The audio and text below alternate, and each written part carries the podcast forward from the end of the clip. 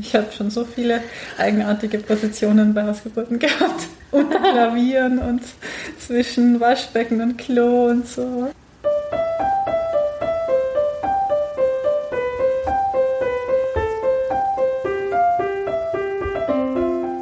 Willkommen im Hebammenzentrum, dem Podcast zu Schwangerschaft, Geburt und Babyzeit, zum Elternwerden und Elternsein.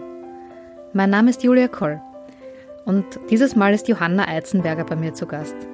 Johanna ist Hebamme und hat unter anderem schon viele Wochenbetten begleitet. In dieser Folge spricht sie darüber, warum man sich nicht nur auf die Geburt, sondern auch auf das Wochenbett vorbereiten sollte, über die Rolle von WochenbettmanagerInnen über Besuch, wunde Brustwarzen und noch ganz vieles mehr. Ich glaube, sie hat es dann am Ende doch ganz bequem bei mir gehabt, denn die Folge ist ziemlich lang geworden. Viel Spaß beim Zuhören.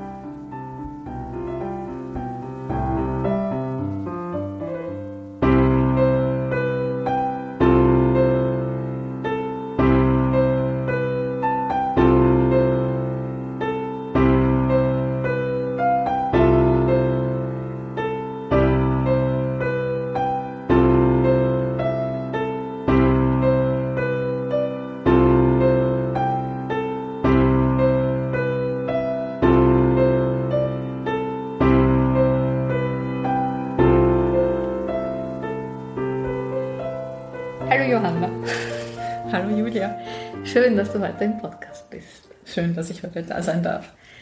Ja, bevor wir in unser Thema starten, das ist ja heute das Wochenbett, möchte ich dich gleich bitten, dass du den Steckbrief ausfüllst. Genau, das heißt, du beantwortest bitte einfach ein paar Sätze und ich sage die Satzanfänge. Nämlich, ich bin Hebamme seit 2017. Hm. So viele Kinder habe ich schon auf die Welt begleitet. Ich habe leider nicht gezählt. Ab 150 habe ich damit aufgehört. Na bitte, immerhin hast du bis 150 erzählt. Ich überlege mir schon immer, ob ich diese Frage überhaupt noch stellen soll, weil die meisten zählen es nicht, wissen es nicht, finden es nicht so wichtig. Vielleicht ist es eine blöde Frage. Ich kenne viele Hebammen, die mitzählen, aber ich habe es dann irgendwann aufgehört. Und hast du Spitalgeburten gezählt oder Hausgeburten? Weil ich weiß ja, also das wissen jetzt noch nicht alle, aber du hast viele Hausbe Hausgeburten schon begleitet. Aber das sind all inclusive. Also 150 habe ich aufgehört zu zählen und da sind alle auch aus der Klinik mit dabei. Mhm. Zu Hause haben wir nicht so viele Kinder wie in der Klinik. In der Klinik läuft das ja sehr häufig mit vielen gleichzeitig betreuten, betreuten Paaren. Zu Hause haben wir natürlich weniger Geburten, dafür sehr spezifisch betreut. Mhm, mhm. Qualität statt Quantität. Ich bin Hebamme geworden, weil ich schon seit Kindheit an das Bauchgefühl hatte, dass ich Hebamme sein sollte und nach dem Germanistikstudium habe ich das dann auch angefangen über Umwege. Voll spannend. Aber das ist, äh, hat es zuerst ein Germanistikstudium gebraucht. Ja, es braucht immer viele Wege, um nach Rom zu kommen. Und bei mir sind es immer die verworrenen Wege, die mich dahin führen, wo ich hin möchte. Na cool, aber es ist ein eine Berufung sozusagen bei dir, wenn du es schon seit Kindheit irgendwie mhm. gespürt hast. Ich hatte immer das Gefühl, da gehöre ich hin in die, in die Hebammenwelt sozusagen. Es war einfach ein Bauchgefühl. Ich habe bei den Auswahlverfahren an den Hebammenschulen wurde ich auch gefragt, warum ich Hebamme werden wollte und ich habe immer gesagt, das weiß ich nicht. Will ich halt. cool, Bauchgefühl. Ja, die, die äh, Jasmin hat mir was ähnliches gesagt. Es war eine Eingebung und sie hat Sie hat zwar bei der, bei der Ausbildung hat sie halt irgendwas gesagt, aber mir kann sie es jetzt sagen, das war einfach nur eine Eingebung. Na, spannend. Obwohl das bei dir ähm, irgendwie so klar und so aus dem Bauch heraus war, würdest du vielleicht trotzdem gerne etwas an deinem Beruf ändern? Unbedingt. In Österreich würde ich gern ändern, dass die Hebammen mehr in der Vorsorge tätig sind und die Familien da nicht sanktioniert werden dafür, dass sie ihre Vorsorgen in der Schwangerschaft bei den Hebammen machen. Das würde ich tatsächlich gerne ändern, dass wir mehr in der Vorsorge schon eingebunden sind, weil wir dafür genauso auch ausgebildet und qualifiziert sind bei ganz gesunden Schwangerschaften. Und das wäre mir ein Anliegen, dass wir ganzheitlicher betreuen können und wirklich in der Schwangerschaft, um die Geburt und im Wochenbett äh, und im ersten Lebensjahr Ansprechpartnerinnen sind. Mhm. Da möchte ich vielleicht auch gleich dazu sagen, du hast recht lange in Deutschland gearbeitet. Gibt es da einen Unterschied in der Vorsorge? Ja, in Deutschland können sich die Familien aussuchen, wer die Vorsorge durchführt. Ob das die Ärztin oder der Arzt macht oder ob das die Hebamme macht oder Ärztin und Hebamme im Wechsel. Mhm. Und das ist ein großer Pluspunkt am deutschen System, das auch nicht optimal ist. mhm, okay. Letzte Frage vom Steckbrief. Das liebe ich an meinem Beruf. Ich liebe an meinem Beruf, dass ich nicht weiß, was um die Ecke kommt. Dass ich jeden Tag mir überlege, was kommt heute für eine Beratung durch die Tür geschneit? Wie wird das Wochenbett, das ich betreuen werde? Und ich mag es einfach auch individuell, die verschiedenen Frauen, die verschiedenen Familien zu betreuen. In komplett, in, ich komme in ein Haus rein und weiß nicht, was kommt und merke einfach, dass da eine Dynamik da ist und dass alle Familien anders sind. Und das finde ich immer wieder schön. Mhm. Ja, das kann ich nachvollziehen. Ähm, einfach, wenn es nicht langweilig wird. Es wird nie langweilig. Genauso wie auch nach der 150. Geburt noch nicht langweilig wird, eine Geburt zu begleiten. Schön. Dann starten wir in unser Thema, in unser heutiges. Und zwar ist das ja das Wochenbett. Genau, und du hast dich ja auch, muss ich dazu sagen, wirklich angeboten und hast gesagt, du würdest gerne eine Folge über das Wochenbett machen, weil dir das auch total wichtig ist, dass die Hörerinnen und Hörer da draußen, dass sie da, da besser Bescheid wissen und dass das auch ein wichtiger Punkt ist, auf den man sich vorbereiten soll. Ne? Mhm, total. Ich habe auch festgestellt, dass weiß Gott nicht jede Familie und jede Frau und jedes Baby eine Hebamme im Wochenbett hat in Wien weil es zu wenige Hebammen gibt, weil auch viele Frauen gar nicht wissen, dass sie sich eine Hebamme suchen können in der Schwangerschaft schon. Es hat mich dann auch eine Frau zufällig irgendwo unterwegs angesprochen in einem Geschäft, äh, der ich das zufällig im Zuge von einer Beratung erzählt habe, dass ich Hebamme bin. Die hat mich darauf angesprochen, ob das jetzt in dem dritten Drittel von der Schwangerschaft überhaupt noch Sinn macht, eine Hebamme zu suchen. Und dann habe ich gesagt, ja, gerade jetzt fürs Wochenbett ist das eine ganz gute Idee, eine Hebamme zu haben, die vielleicht in den ersten fünf Tagen bei euch jeden Tag vorbeikommen kann und einen Hausbesuch machen kann und danach noch in den nächsten acht Wochen sieben Besuche machen kann.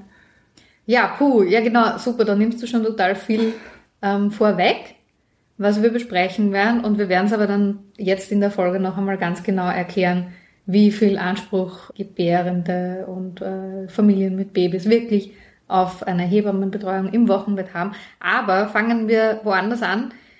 Was ist denn überhaupt das Wochenbett und warum heißt das Wochenbett? Das Wochenbett bezieht sich auf die ersten sechs bis acht Wochen nach der Geburt von der Plazenta. Das heißt, eine oh. Geburt ist beendet mit der Geburt der Plazenta, nicht mit der Geburt des Kindes. Mhm. Das vergessen manche. nach der Geburt von der Plazenta die ersten sechs bis acht Wochen, in denen so viel Umschwung, so viel Veränderung stattfindet. Das ist das Wochenbett und es kommt ursprünglich aus dem lateinischen puerperium. Ein Baby oder ein Kind, ein kleines Kind oder einen kleinen Buben tragen. Gebären und tragen ist da interessanterweise das Gleiche. Und das sehe ich auch in den Wochenbetten. Es sind Traglinge und in dieser Zeit sind normalerweise individuellerweise, aber normalerweise die Eltern und das Kind sehr nah beisammen. Und das ist eine sehr geschützte, ein geschützter Raum, eine geschützte Atmosphäre, in der diese Familie sich findet, in der ganz viel Bindung entstehen kann, in der das Stillen anfangen wird, in der ähm, auch wie bei den Tieren eine, eine ganz geschützte Atmosphäre um die Familie da sein sollte, und zwar um die Kernfamilie. Das heißt, die Eltern und das Baby. Ganz egal, ob Mutter, Vater, Kind, Mutter, Mutter, Kind, wie auch immer man es nennen möchte. Aber die Familie, die Kernfamilie und das Baby und natürlich die Geschwisterkinder sollten da erstmal unter sich sein in der ersten Zeit. Nicht die ganzen acht Wochen, aber in den frühen ersten Tagen. Und daher vielleicht auch der Wortteil mit dem Bett, weil das, das, das Wochenbett beinhaltet vor allem die Rückbildung der Gebärmutter und dieses, dieses in Ruhe ankommen. Mhm. Das heißt, man hat da einen, einen Spruch früher gehabt, eine, eine Woche im Bett, eine Woche am Bett und eine Woche ums Bett zu sein. Ich habe das jetzt auch in letzter Zeit öfter mit drei Tagen gehört. Drei Tage im Bett, drei Tage am Bett, drei Tage ums Bett. Das wird ja immer schneller. Flott.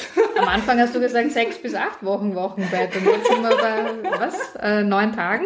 Und das ist es halt auch. Es ist eine schnelllebige Zeit und jeder möchte sofort wieder fit sein. Und ich glaube einfach, es ist wichtig, sich die Zeit zu nehmen, im Bett zu sein. Und zwar wirklich in den ersten Tagen im Bett zu sein, in der ersten Woche im Bett zu sein mit dem Baby zusammen. Das bringt ganz, ganz viel Ruhe, das bringt ganz, ganz viel Möglichkeit des Stillens. Und zwar unter Umständen ist da natürlich auch eine ambulante Geburt, also innerhalb der ersten 24 Stunden nach der Geburt nach Hause zu gern eine Idee. Und das hat man einfach festgestellt, dass zu Hause ganz in Ruhe viele, viele Prozesse ihren Lauf viel besser anlaufen können und in, in Gang kommen können. Und oder, oder das Kind gleich zu Hause kriegen, ne? Das könnte man sich super gut überlegen. ja. Dazu gibt's übrigens die nächste Folge dann. genau. Nein, aber tatsächlich ist das Bett so wichtig, weil wir oft vergessen, dass eine Schwangerschaft neun Monate dauert, eine Geburt auch einige Stunden in Anspruch genommen hat. Und dann wollen aber die Familien unter Umständen oder die Gesellschaft, dass die, dass die, diese Wochenbettzeit ganz schnell vorbei ist und man ist wieder aktiv und man läuft rum und man macht ganz viel und vergisst, dass es eigentlich eine Zeit ist, in der man zuerst ganz viel Ruhe braucht und ganz viel auch im Bett sein kann. Und ich weiß nicht, warum wir als, als Gesellschaft bei den Tieren das so gut hinkriegen und bei uns selber nicht. Also der Zoo, der, der Tiergarten Schönbrunn zum Beispiel, das ist jetzt das Giraffenbaby letzten Monat auf, auf, auf die Welt gekommen, dann hieß es, ja und wir, wir wollen die Zoobesucher um Respekt bitten, die Kinder, also die, die, diese Mutter- und Kindbindung soll jetzt erst einmal entstehen, die sind jetzt im Backstage-Bereich und die Besucher werden gebeten, das zu respektieren. In einigen Tagen werden die dann auch wieder in die Öffentlichkeit kommen. Und das ist ganz oft so. Und bei den, bei den Tieren am Bauernhof ist das auch so. Die mhm. haben auch erst ihre Ruhe. Aber hier bei uns in, in unserer menschlichen Gesellschaft wird so viel Wert darauf gelegt, dass so schnell wieder alle fit sind und alle funktionieren und unterwegs sind und vielleicht noch jemanden besuchen. Und das ist schade, tatsächlich. Das Wochenbett darf auch respektiert werden. Darf respektiert werden und sollte respektiert werden? Nehme ich Auf jeden an. Fall. Wenn Weil Genau, weil es wahrscheinlich auch Nachteile bringt, oder? Wenn man jetzt sofort ähm, rumrennt und aufsteht. Es geht ja immer darum, dass die, die Rückbildung, das heißt, das wieder kleiner werden von der Gebärmutter, in der das Baby jetzt neun Monate drinnen war, die als eine Riesengröße angenommen hat, ähm, vonstatten gehen muss. Und das dauert nicht nur das, aber es dauert wochenlang oder mhm. auch monatelang, bis alles wieder einigermaßen zurückgebildet ist. ist. Ich sage immer, du warst neun Monate schwanger und jetzt willst du innerhalb von wenigen Stunden oder Tagen auf das zurück, was vorher war. Das ist so etwas, was man schon bedenken sollte, dass die Schwangerschaft neun Monate gebraucht hat, um dieses Kind wachsen zu lassen im Bauch. Und dann wollen wir in unserer schnelllebigen Gesellschaft so schnell wieder zurück zu etwas, was vorher war das ist schade. Eine, eine Rückbildung dauert. Die Gebärmutter braucht zwei Wochen, bis sie sich in etwa wieder so weit zurückgebildet hat, dass sie kleiner geworden ist. Aber es gibt einen Wochenfluss in dieser Zeit. Das ist die vaginale Blutung, ähm, die auch fünf, sechs Wochen, manchmal sogar mehr dauern kann, manchmal auch weniger. Und es gibt in dieser Zeit aber auch Dinge, die Prozesse, die ablaufen. Das heißt, psychosoziale Prozesse, es findet sich eine Familie, es findet sich ein, eine, eine Bindung zwischen Mutter und Kind, zwischen Vater und Kind. Jeder findet seine Rolle und das dauert oft länger als das Wochenbett, eine Rolle zu finden. Man wird damit konfrontiert, überhaupt erst Mutter zu sein, überhaupt erst Vater zu sein. Und natürlich, wie gesagt, das Stillen muss überhaupt erst anlaufen. Und auch mhm. das sind Sachen, die oft Zeit brauchen. Die Babys haben noch nicht an der Brust getrunken. Die lernen das ja auch erst oft. Die wurden ja bis jetzt von der Plazenta und der Nabelschnur versorgt und jetzt auf einmal müssen sie sich selber drum kümmern, wie sie ans Essen kommen. Die Mütter haben ja auch noch keine Kinder gestillt, wenn es das erste ist. Auch das will gelernt sein. Man ist super unsicher ganz oft. Und es sind hormonelle Prozesse im Hintergrund, die auch noch ablaufen. Das heißt, Endorphine, die in der Geburt ganz hoch oben waren, also Glückshormone und jetzt im Wochenbett oft in den ersten Tagen komplett runterrasseln, wo man dann gar nicht damit gerechnet hat und sich vieles ganz anders vorgestellt hat. Und dann ist es gut, wenn man in einer geschützten Umgebung ist und möglichst als Kernfamilie bei sich ist. Und dann aber auch zum Beispiel eine Hebamme hat, die von außen kommt und einfach mit Rat und Tat dabei sein kann. Mhm. Ach, du sprichst so viele Dinge gleich auf einmal an und ich möchte irgendwie bei allem gleich äh, nachfragen und einsteigen. Bevor wir nochmal wirklich zum Beginn des Wochenbetts schauen und dann so nacheinander durchgehen, möchte ich nochmal auf diesen Begriff der Kernfamilie eingehen, den du jetzt ein paar Mal verwendet hast, weil es ist ja schon so, bei uns, ich würde sagen, in der Gesellschaft in Österreich, dass viele Väter sehr schnell auch wieder arbeiten gehen. Mhm. Also es gibt zwar jetzt den Rechtsanspruch auf einen Papamonat bei Angestellten, aber auch das wird gar nicht so oft genutzt mhm. bisher. Und wenn ich Familie höre, dann denke ich aber meistens schon an zwei Elternteile mhm. und ein Kind zumindest. genau, vielleicht magst du noch ein bisschen sprechen über die Wichtigkeit, dass nicht nur Mutter und Kind sich äh, mhm. Zeit nehmen, sondern vielleicht auch der zweite Elternteil. Der zweite Elternteil ist super wichtig in der Rolle. Einerseits natürlich auch für den zweiten Elternteil ist es einfach ein Vater werden, Mutter werden, wie auch immer sich der zweite Elternteil dann bezeichnet, aber Eltern werden und auch eine Bindung schaffen. Und gleichzeitig nenne ich den zweiten Elternteil ganz gerne auch Wochenbettmanagerin oder Wochenbettmanager, weil die einfach auch so rundherum drauf schauen können, dass auch für die Mutter-Kind-Einheit alles funktioniert, was gebraucht wird.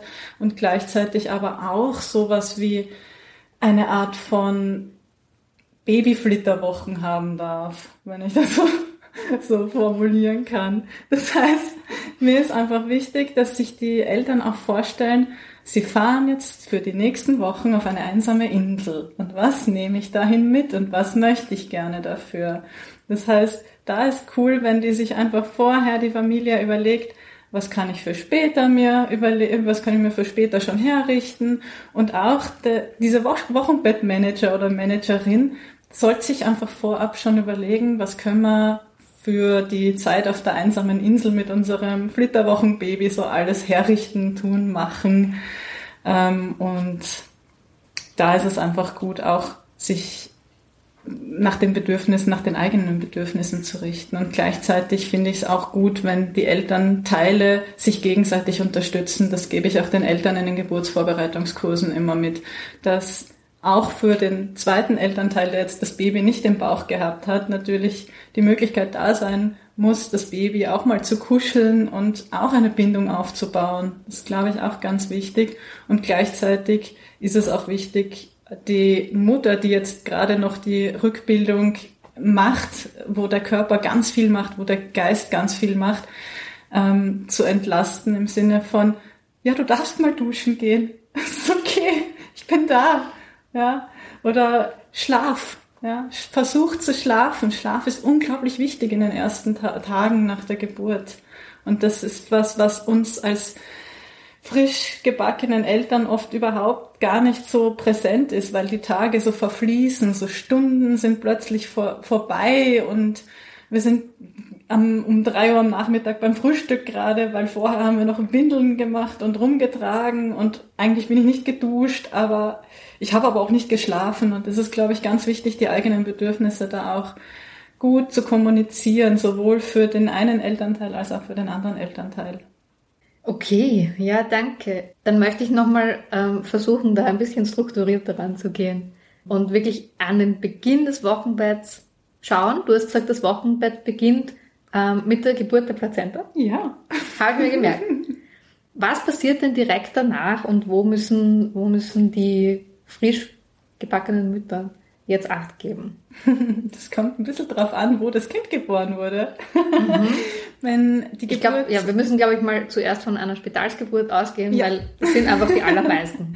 Wenn die Geburt im Spital stattgefunden hat, ist es trotzdem wichtig zu wissen, dass man in den ersten ein bis zwei Stunden das Baby wirklich in der Nähe, auf der Brust, an der Haut, auf sich drauf, wenn es irgendwie möglich ist, haben sollte. Als Mutter, aber auch als Vater und dass die Kinder das bekommen, was sie vertraut kennen. Das heißt, den vertrauten Herzschlag, die vertraute Stimme, das kennen sie schon vom Bauch. Die haben im Bauch schon mit der 17. Woche angefangen zu hören und kennen bestimmte Geräusche. Die kennen auch bestimmte Gefühle schon und wenn sie auf dem Mutterleib, also auf dem, auf dem Oberkörper von der Mutter liegen nach der Geburt und die Stimme hören und den Geruch wahrnehmen und auch vom Vater, vom zweiten Elternteil die Stimme wahrnehmen, dann ist das schon was Vertrautes und das ist ganz, ganz viel wert.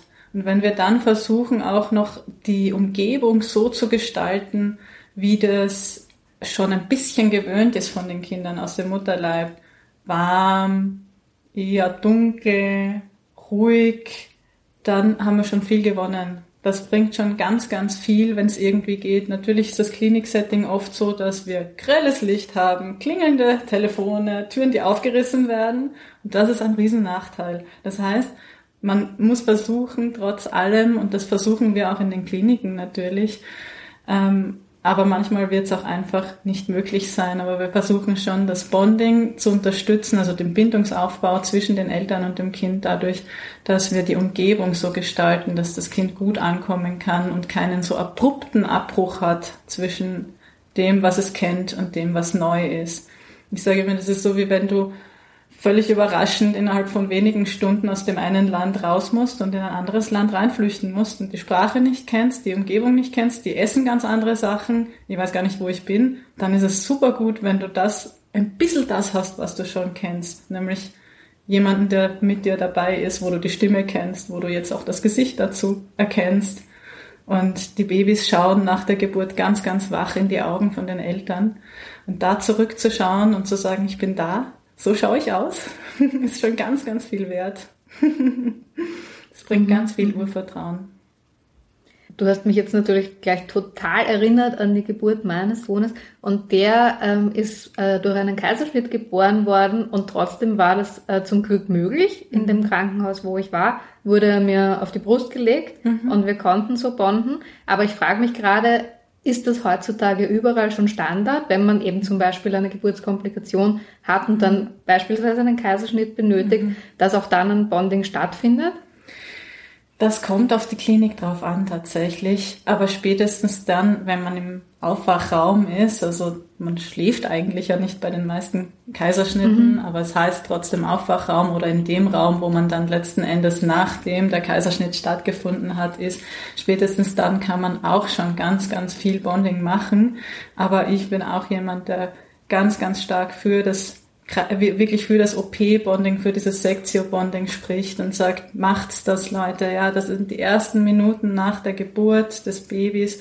Das sind die ersten Minuten, die ihr mit euren Kindern habt. Wenn es irgendwie möglich ist, ist das natürlich fantastisch. Gleichzeitig kann man Bonding aber auch unter Anführungszeichen nachholen und mhm. natürlich auch dann, wenn es einfach nicht gegangen ist, ähm, in dem Aufwachraum oder noch einen Ticken später, je nachdem, was alles bei der Klinik Klinikgeburt unterwegs war, was da passiert ist oder wie es gelaufen ist, kann man das Bonding auch ein bisschen nachholen, unter Anführungszeichen. Es gibt auch verschiedene Sachen, die man als Hebamme unterstützend machen kann, zum Beispiel mit der Familie ein, ein Bonding-Bad, das Baby nochmal zu baden, dann wenn die Familie zu Hause angekommen ist, im Wochenbett, nochmal das Baby zu baden und nochmal feucht auf den, auf den nackten Oberkörper der Eltern oder der Mutter in dem Fall in, in der Regel auch draufzulegen und ein bisschen dieses, dieses Gefühl von uns ist alles viel zu schnell gelaufen, zurückzuspulen und nochmal da anzufangen, wo es angefangen hat, schnell zu werden und gar nicht irgendwie einen, ein Ziel gebracht hat, sondern wir spulen zurück, wir gehen nochmal sozusagen zu der, zu der Geburtssituation zurück, legen das Baby nochmal nach einem gemeinsamen Bad in Ruhe zu Hause auf die Brust der Eltern und als Hebamme würde ich sie alle zusammen ins Bett legen, zudecken und versuchen, dieses Bonding nachzuholen. Mhm. Als eine Möglichkeit. Wir hören gerade ein bisschen ähm, Geräusche aus der Küche. Heute sitzen wir in einem anderen Büro gleich neben der Küche. Geräusche aus dem Hebammenzentrum. Ja, die sind immer dabei beim, beim Hebammenzentrum-Podcast. Da gibt es immer verschiedene Geräusche. Mal hört man die Lazarettgasse, mal die Vöglein, mal die Küche oder auch ähm, das Tönen der äh, Yoga-Gruppe. das ist dann sicher auch eine Sache, die man wenn man sich eine Klinik aussucht ähm, und wenn man überlegt, wo man hingeht, was man nachfragen könnte. Auf ne? jeden Fall kann man das nachfragen. Ja. Wie das gehandhabt wird mit dem Bonding, auch in komplizierteren Situationen, die mhm. ja immer wieder doch mal ja. auftreten. Ja, Unvorhergesehenes kommt in der Geburtshilfe immer vor. Und das ist auch gut, wenn man das anspricht und generell bei der, auch bei der Anmeldung, falls man ein Anmeldegespräch in der Klinik hat, dass man dazu sagt, was man sich wünschen würde, optimalerweise. Aber idealerweise auch, was ich nicht möchte. Ganz mhm. wichtig. Ja, ich glaube, gleichzeitig mit dem Bonding ist ja dann auch der Stillstart ein großes Thema. Genau. Und der sollte idealerweise auch in den Stunden nach der Geburt des Babys stattfinden. Das heißt, es macht Sinn, das Baby wirklich in den ersten Stunden nach der Geburt an die Brust zu legen, Vielleicht finden die Kinder auch selbst zur Brustwarze. Vielleicht kann man ihnen so einen kleinen Hinweis geben, wo die Brust ist, damit sie hinfinden. Spannenderweise gibt es aber auch einen sogenannten Routing-Reflex, wo die Kinder selbst zur Brust kriechen könnten, rein theoretisch der wird halt meistens unterbrochen, weil man einfach als, als Klinikhebamme, aber auch in der Hausgeburtshilfe ein bisschen unterstützt, ähm, wenn es nötig ist oder wenn es gewünscht ist als Hebamme und dem Baby so ein bisschen hilft, den Weg zur Brust zu finden und auch der frisch gebackenen, ich sage jetzt mal Mutter mit Sternchen, ähm, das Stillen so ein bisschen unterstützt und äh, den Kindern zeigt, wie man am besten an der Brust liegen kann, den Eltern so ein paar Hinweise geben kann, wie man sie dabei unterstützen kann, die Kinder die Brust zu finden und worauf man im Endeffekt wirklich achten muss, nämlich dass viel von der Brustwarze und dem Vorhof im Mund ist, dass das Baby den Mund weit aufmacht und das erste Stillen im Kreissaal oder nach der Geburt in den ersten Stunden ist oft auch gar nicht zum Ernähren, sondern zum Kennenlernen, zum Üben sozusagen und zum Bindungsaufbau. Also das ist nicht viel Milch, dass die Kinder jetzt super, super, super viel Milch trinken, sondern es ist einfach das erste Üben und das ist aber der Grundbaustein für das nächste, was kommen wird beim Stillen. Wenn die in den ersten Stunden an der Brust waren, dann sozusagen, wie sagt man da, dann mm, festigt sich so ein bisschen eine Idee davon, wie das klappen kann. Und das ist ganz viel wert. Mhm. Und war da bei diesem ersten Stillen, bei diesem ersten Andocken an die Brust, ist idealerweise eigentlich immer eine Hebamme dabei, die okay. sich das anschaut. Genau. Also egal, ob man im Spital oder zu Hause das Baby kriegt oder im Geburtshaus, da ist eine Hebamme dabei, die kann dabei gut unterstützen, das machen sie auch alle. Und kann einfach so ein paar ganz kleine Tricks und Tipps schon einmal geben und dann entscheidet sich sowieso, dann manche gehen ja dann nach diesen ersten Stunden im, im Kreissaal äh, auf die Station, manche gehen nach Hause und da kann dann das nächste Stillen auch weitergehen und die nächsten Stillberatungen, Stillunterstützungen, kleinen Handgriffe, die man machen kann, um einfach dabei zu sein als Hebamme und zu mhm. unterstützen. Gibt es zu diesem Thema Stillen, ich möchte jetzt nicht sagen, gibt es zu dem noch was zu sagen, denn ich weiß, dazu gibt es unfassbar viel zu sagen. Und wir möchten auch noch sehr gerne eine Folge zum Thema Stillen aufnehmen. Aber gerade so in diesen ersten Tagen, wo Mutter und Kind miteinander das Stillen lernen, gibt es da noch irgendwas Wichtiges, was du den, den ja, ja, vor allem den Müttern mitgeben möchtest? Es muss nicht unbedingt ein Stillbehaar dabei sein. Wenn ihr nämlich zu Hause seid, dann habt ihr sowieso eure Umgebung und idealerweise auch nicht tausend Leute, die dann dauernd reinschneien. Das heißt, ihr dürft gerne einfach mit einem lockeren Leiberl oder oben ohne sein, gerade im Sommer, wenn es dann wieder ein bisschen heißer wird, heißer als es war. Ja, wir haben gerade Sommer und wir haben gerade ein bisschen Regen. 16 Grad. ja. Aber falls sich der Sommer doch nochmal aufbäumt, ist eh jeder dankbar, wenn man gar nichts anhaben muss daheim, ähm, um einfach, Babys sind Geruchsmenschen, um den Babys tatsächlich auch den Geruch und die Nähe zu geben, weil dadurch, dass viel, viel Hautkontakt da ist, können die Kinder viel leichter ins Stillen reinkommen und auch die Mütter werden viel selbstsicherer. Je öfter man anlegt, umso besser wird's.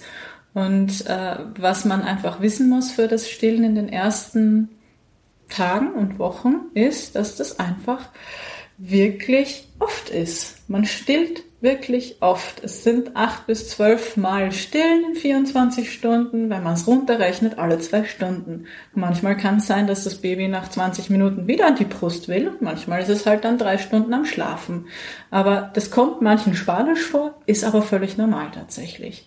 Und gleichzeitig darf man sich wirklich auch drum bemühen, äh, Luft an die Brustwarzen zu lassen, dass die nicht allzu angestrengt werden, zu wund werden, die können auch schmerzen und da ist es gescheit, wenn man viel Luft dran lässt, dass sich die Haut auch beruhigen kann zwischen dem Stillen. Das finde ich auch ganz wichtig, weil wunde Brustwarzen tatsächlich eines der Hauptgründe, einer der Hauptgründe sind, warum die Frauen dann oft sagen, ich möchte nicht mehr stillen oder ich, habe mir das leichter vorgestellt und das ist einfach schade. Das heißt, wenn man so ein paar kleine Tricks und Tipps weiß und vielleicht auch eine Hebamme im Wochenbett hat, die dazu einfach da sein kann und die man dann aktuell dazu fragen kann ähm, oder die einem da Tipps geben kann, wie zum Beispiel Luft an die Brustwarze lassen oder schmier immer eine Schafswollfettsalbe drauf oder da hat ja jeder ihre eigenen ähm, Hausmittelchen und Gründe, warum sie was macht. Aber dann hat man schon viel gewonnen, tatsächlich. Und lasst euch Zeit.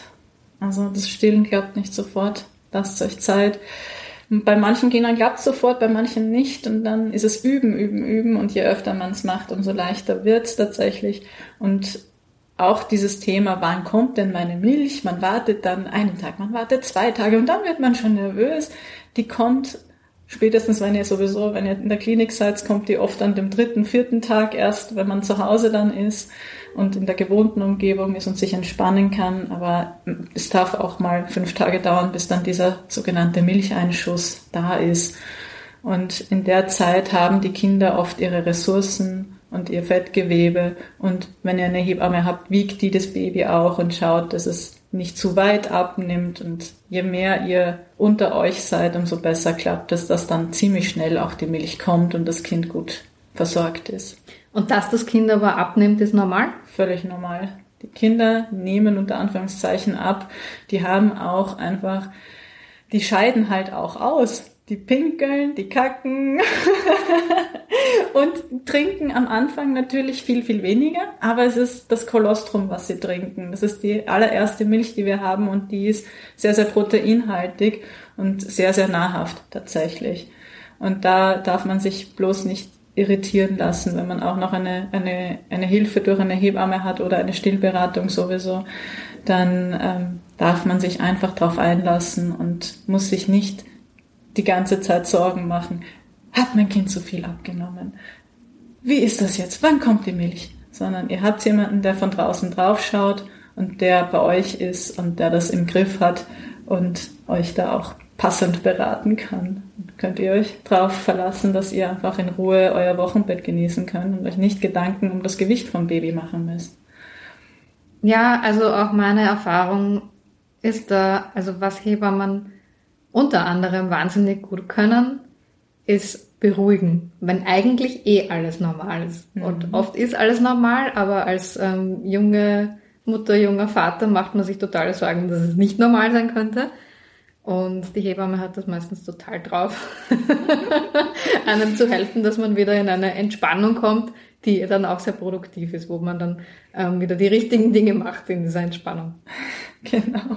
Wir schauen auch von außen drauf. Es ist ja leichter von außen drauf zu schauen, als mittendrin zu stecken.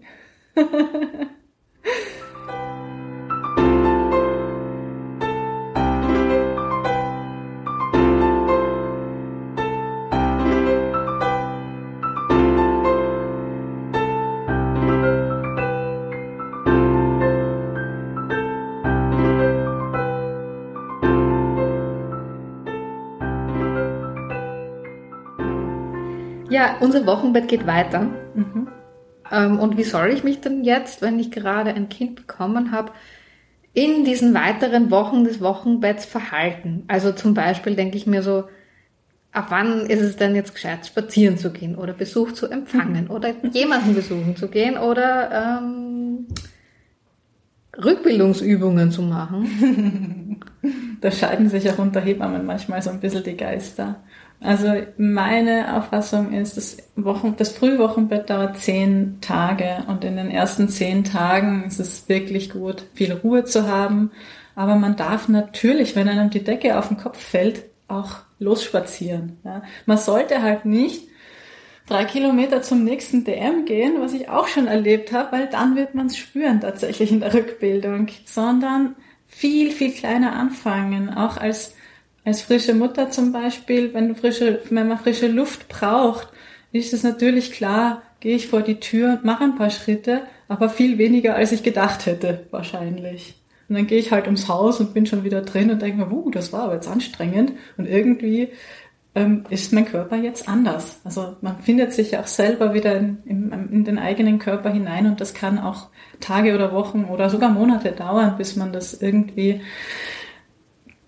akzeptiert hat, dass der Körper sich verändert wieder. Der verändert sich andauernd. Und in der Zeit, gerade mit der Bewegung, da scheiden sich, wie gesagt, ein bisschen die Geister, aber in den ersten Tagen würde ich langsam anfangen. Wir haben gesagt, eine Woche im Bett, das macht wirklich Sinn. Natürlich geht man auch und das ist auch gut. Und bevor man das Gefühl hat, man implodiert, dann geht man auch vor die Tür. Gleichzeitig gilt es aber auch, wenn wir jetzt eine, einen zweiten Elternteil, eine Partnerin, einen Partner haben, natürlich dürfen die das Baby einmal ins Tragetuch nehmen oder in die Trage und nur losspazieren. Und dann auch mal die, äh, die Mutter äh, entlasten, die jetzt doch mal eine Stunde schlafen kann oder in die Dusche geht oder einfach nur da sitzt und nichts macht und ins Leere schaut. Das darf sie auch machen, ja. Und das ist auch ganz in Ordnung. Und jedes Wochenbett ist individuell und anders. Das heißt, da gibt's gar keine Geheimrezepte, keine universellen Rezepte, die für alle Familien gelten. Aber tatsächlich gibt's Frauen, die das gerne wollen, dass sie sich schon mehr bewegen und dann dürfen die auch rausgehen. Es gibt auch so erste Reinspürübungen in den Körper wieder, die man auch machen kann, schon in den ersten Tagen, am ersten, zweiten, dritten Tag, wo man sich einfach auf den, wenn man kann, auf den Rücken legt und in den Bauch reinatmet und sich vorstellt, ich habe einen Luftballon in meinem Bauch und den möchte ich jetzt aufblasen und dann wird er wieder kleiner und der dehnt meinen Bauchraum und der senkt meinen Bauchraum. Ähm, das sind einfach die aller, allerersten Übungen, die auch schon als Rückbildungsübungen tatsächlich zu zählen sind, weil die die Durchblutung anregen und der Sauerstoff die Organe damit versorgt. Und das ist auch alles schon Teil der Rückbildung. Rückbildungsgymnastik wird so allgemein empfohlen ab sechs bis acht Wochen nach der Geburt. Da scheiden sich ganz, ganz oft die Geister zwischen, auch zwischen Physios und Hebammen, unter Hebammen wiederum. Ich bin jemand, der sagt eher so acht Wochen nach der Geburt zu starten. Es gibt andere, die sagen spätestens sechs Wochen nach der Geburt. Aber tatsächlich sind die Hormone und auch die körperlichen Gegebenheiten mit acht Wochen nach der Geburt so weit, dass man ähm, damit starten kann. Wenn man sich danach nicht fühlt, kann man das natürlich noch rauszögern. Gerade nach einem Kaiserschnitt zum Beispiel kann man auch zehn bis zwölf Wochen nachher starten damit. In Österreich sind die Rückbildungskurse sowieso eine Eigenleistung, die man selbst erbringt. Da ist es unabhängig davon, wann man die macht. Es ist immer sinnvoll, einen Rückbildungskurs zu machen. In Deutschland würden das die Kassen zahlen in den ersten neun Monaten nach der Geburt. Deswegen ist da einfach immer der zeitliche Faktor dabei. In Österreich ist das ja relativ offen, wann man den macht. Macht immer Sinn. Und ansonsten sind es immer so Regularitäten, die man da aufgebrummt kriegt, die gar nicht so viel Sinn machen. Man hört oft von Großeltern noch und Urgroßeltern, du darfst das und das nicht essen und das stimmt oft gar nicht. Also eigentlich dürfen Stillende so ziemlich alles essen, was sie selber vertragen und dann schauen wir. Vielleicht nicht die Schnapspralinen. Na, die Schnapspraline würde ich jetzt auch nicht unbedingt essen, das stimmt schon. Und auch unter Umständen habe ich immer wieder festgestellt, dass sehr, sehr scharfes Essen auch die Muttermilch schärfer machen kann. Ich habe meine eigene Muttermilch ge gekostet tatsächlich bei meinen Kindern, nachdem ich scharf gegessen habe und das mein Kind einfach nicht trinken wollte. ich habe mir gedacht, ich koste jetzt mal. Das war sehr scharfe Muttermilch tatsächlich. auch ein sehr spannendes Thema.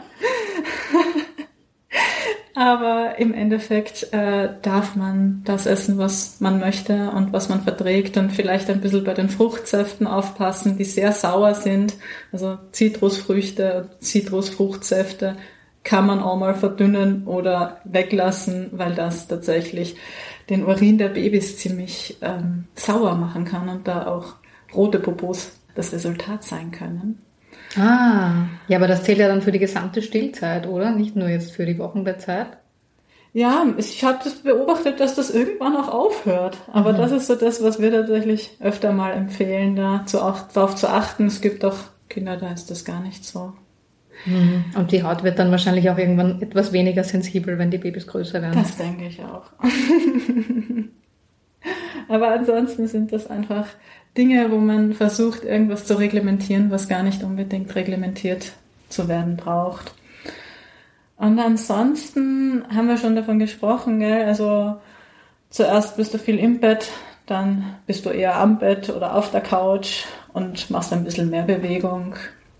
Und irgendwann, das ist bei jeder ein bisschen anders, bei jeder Familie, aber irgendwann kommt man auch wieder ins Tun und ins Machen. Mir persönlich ist einfach wichtig, dass in der ersten Woche nach der Geburt möglichst wenig Besuch kommt. Es ist dann oft so, dass dann alle schon anschreiben und anklingeln und daherkommen und sagen, wir wollen das Baby sehen und das ist das so. Und warum sperrst du uns aus? Und gerade unsere Großeltern und Onkeln und der Cousin dritten Grades und so weiter. Und alle wollen vorbeikommen und wer macht die Keksalen? Meistens die Mama. Und eigentlich ist es nicht unbedingt sinnvoll, da ganz, ganz viel Besuch dabei zu haben ähm, sondern möglichst die Ruhe reinzuholen.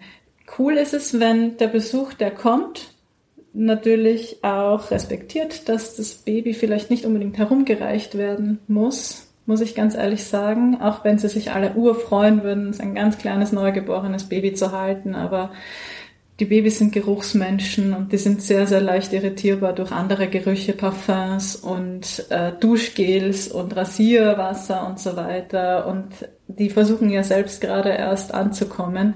Da ist es tatsächlich gut, wenn die Babys einfach bei, bei den Eltern bleiben.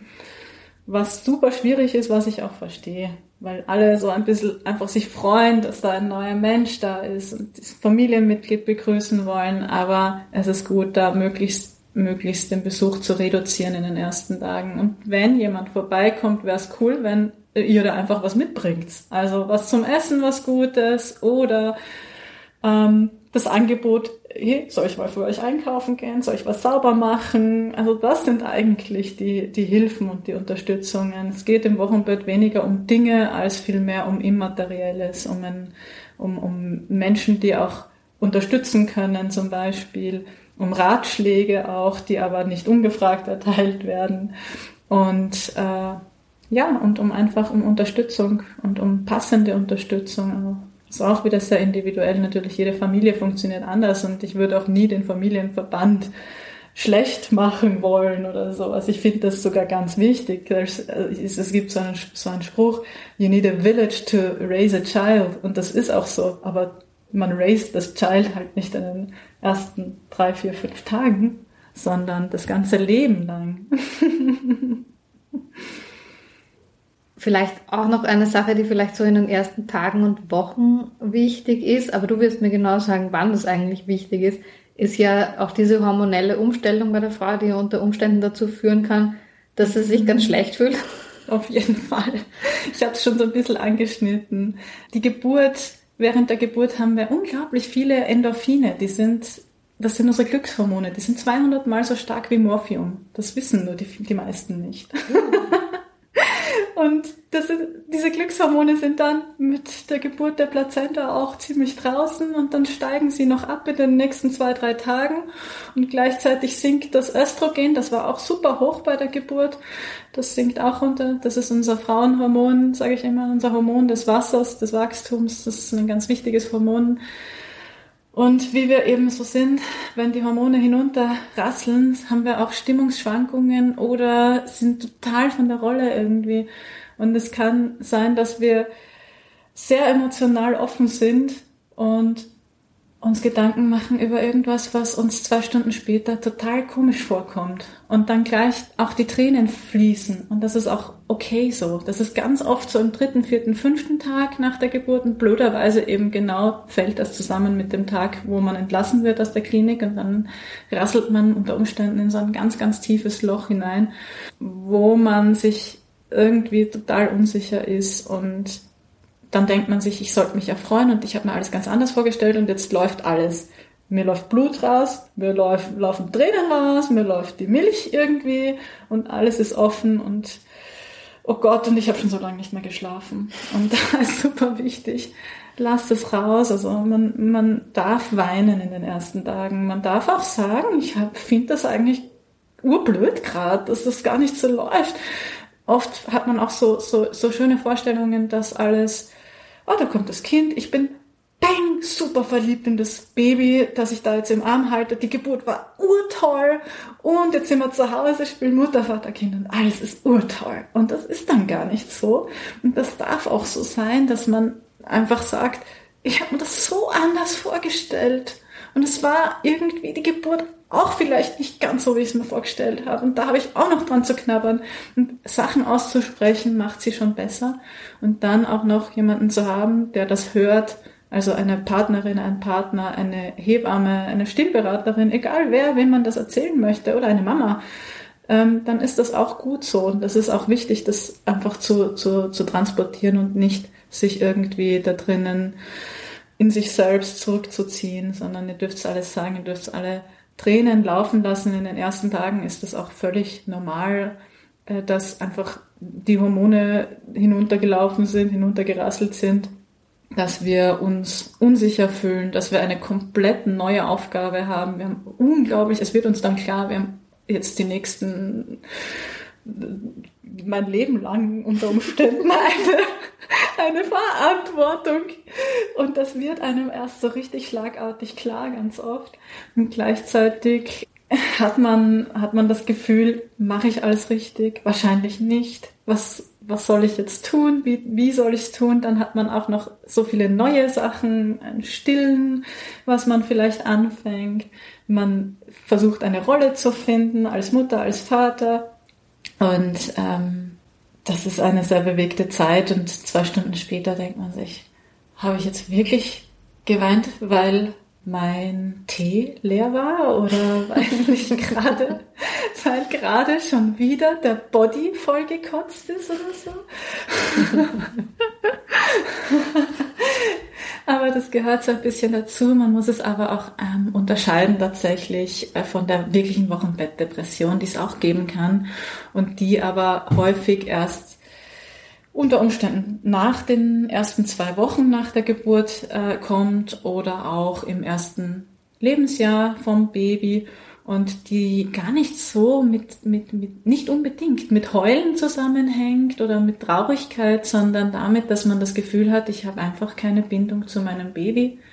Ich fühle mich dem Kind nicht nahe oder sich selbst nicht richtig kennt. Es hat auch oft mit Schuldgefühlen zu tun, dass man sich aus irgendwelchen Gründen schuldig fühlt oder das Gefühl hat, eigentlich müsste ich mein Baby mehr lieben oder das Gefühl hat, ich bin einfach gar keine gute Mutter. Oft sind da auch Stimmungsschwankungen dabei, viel Aggression auch unter Umständen. Und da ist es für uns als Hebammen auch wichtig, einerseits das gut zu beobachten, aber wir sind ja nicht leider im ersten Lebensjahr so viel mehr bei den, bei den Familien, bei den Frauen, auch einfach den Partnerinnen und Partnern ein bisschen sozusagen dieses Werkzeug an die Hand zu geben, die Frauen gut zu beobachten und auch mit ihnen zu sprechen und da einfach darauf zu achten, wie sie sich geben. Und da einfach eine Wochenbettdepression auch vielleicht ähm, zu bemerken und ganz einfach eine, eine, eine professionelle Hilfe reinzuholen, eine, eine Psychotherapeutin, einen Psychotherapeuten oder auch einfach Gruppen, wo man sich austauschen kann. Oder als erstes, erste Anlaufstelle halt auch wieder irgendwie eine Hebammenberatung reinzunehmen. Was auch immer, wo man sich denkt, das könnte uns helfen. Ähm, das ist einfach wichtig, auch anzusprechen. Also gut, dann auf jeden Fall einfach jemanden, äh, eine Professionistin, eine Professionisten von außen drauf schauen, schauen zu lassen. Mhm, genau, was dann Hilfe ins Boot holen. Genau, Hilfe ins Boot holen ist immer super. Und äh, bei Unsicherheiten tatsächlich nicht zu warten, sondern äh, zu sprechen. Das finde ich immer ganz wichtig, wenn man das Gefühl hat, dass alles, was man eigentlich an Licht wollte, jetzt im Schatten steht oder sehr, sehr dunkel ist. Gut, jetzt sind wir auch schon wieder bei den Dingen, die der Partner, die Partnerin oder wer auch immer das Wochenbett managt, mhm. übernehmen kann. Nämlich auch, auch beobachten, einfach mhm. wie es der Mutter geht. Was sind denn noch so wirklich praktische Dinge, die so eine Person übernehmen kann, wo man sich irgendwie schon vorbereiten kann, vielleicht? Das ist, das ist sehr individuell. Das kann alles Mögliche sein, je nachdem, was die, äh, die Mutter oder das Baby brauchen kann. Aber manchmal sind es auch einfach ganz praktische Sachen, dass man sagt, ich schaue einfach, dass immer ein bisschen was eingekauft ist. Oder ich bin die Person, die sich darum kümmert, dass äh, das Essen da ist. Oder dass, dass ich was koche. Oder dass ich das organisiere, dass wir was geliefert kriegen. Aber gleichzeitig auch einfach, wenn man merkt, die frische Mutter hat das Bedürfnis, ich brauche mal eine Dusche, dann auch zurück zu versichern, du darfst wirklich jetzt duschen gehen. Das ist okay. Ich bin eh da. Und ansonsten rufe ich dich. Solche Sachen. Und ansonsten materiell. Man kann einfach so der Lager der Lagerist sein oder die Lageristin. Sind genug Windeln da? Ähm, müssen wir mal wieder waschen? Sowas in der Richtung. Ich, ich halte nicht viel von Checklisten, gerade für die, für, die, für die Frauen, aber auch für die Partner, PartnerInnen, dass man sagt, wir müssen heute unbedingt noch das waschen und das machen und das machen und zusammenräumen und so weiter. Das äh, bringt nur Stress und im Wochenbett braucht man das eigentlich gar nicht in den ersten Tagen nach der Geburt. Da ist es gescheit, wenn man sagt, ja, okay, liegt das jetzt in der Ecke, ich mach's morgen. Es ist halt einfach so. Mich persönlich als Hebamme stresst es mehr oder mich verunsichert das mehr, wenn ich in eine Wohnung reinkomme, in einen Hausbesuch, wo alles picobello ist und ich denke mir, huh, wer war das jetzt? Ja, das ist nicht nötig. Ähm, und daher ist es, glaube ich, wichtiger, die Prioritäten anders zu setzen und sich gar keine Checklist zu machen, weil man nur frustriert ist, wenn man sie nicht durchkriegt, weil wie gesagt, vielleicht ist man erst um drei Uhr nachmittags zum, zum Frühstücken gekommen. Das kann auch mal sein. Es verschiebt sich ganz viel auch in den, in den ersten Tagen und Wochen nach der Geburt. Oft ist es so, dass man nachts dann vielleicht stillt oder nachts wach war ähm, und dann am nächsten Tag in der Früh natürlich auch versucht, einen Schlaf nachzuholen. Die Kinder schlafen auch ganz gerne tagsüber und dann ähm, ist man irgendwie frustriert, wenn, wenn, wenn sich alles verschiebt und man gar nicht dazu kommt, dass man jetzt noch X oder Y machen wollte. Das ist dann ganz schade. Das heißt, es ist besser, sich wenig vorzunehmen und zu schauen, was man so, was man so machen kann. Ist dann gut. Und ansonsten darf man nicht zu scharf mit sich selbst sein. Also ich finde das immer ganz wichtig, den Eltern zu sagen, seid nicht so streng mit euch selber. Ja, für mehr Quality Time in der unaufgeräumten Wohnung. Und vor dem Wochenbett, also weil ich glaube, viele bereiten sich mhm. im besten Fall auf die Geburt vor und weniger mhm. aufs Wochenbett vor. Da denke ich mal, braucht es eine gewisse Vorbereitung, abgesehen davon, dass man sich einen Podcast anhört, ähm, wo das alles erklärt wird. Braucht es sonst irgendeine gewisse Vorbereitung oder braucht es Dinge, gibt es Dinge, die super praktisch sind, die man vielleicht zu Hause haben sollte? Mhm. Jetzt vielleicht abgesehen von Babykleidung, also Babykleidung und solche Dinge, Windeln, das, das ähm, findet ihr, glaube ich, in ultra vielen so Checklisten im Internet. Mhm. Ich finde, weniger ist mehr. Also was man gut zu Hause haben sollte, ist kocht euch vielleicht was vor und friert es ein. Ja, auf eurer einsamen Insel könnt ihr vielleicht gerade an dem einen Tag nicht zum Einkaufen kommen und es ist auch vielleicht blöd, sich was zu bestellen, keine Ahnung.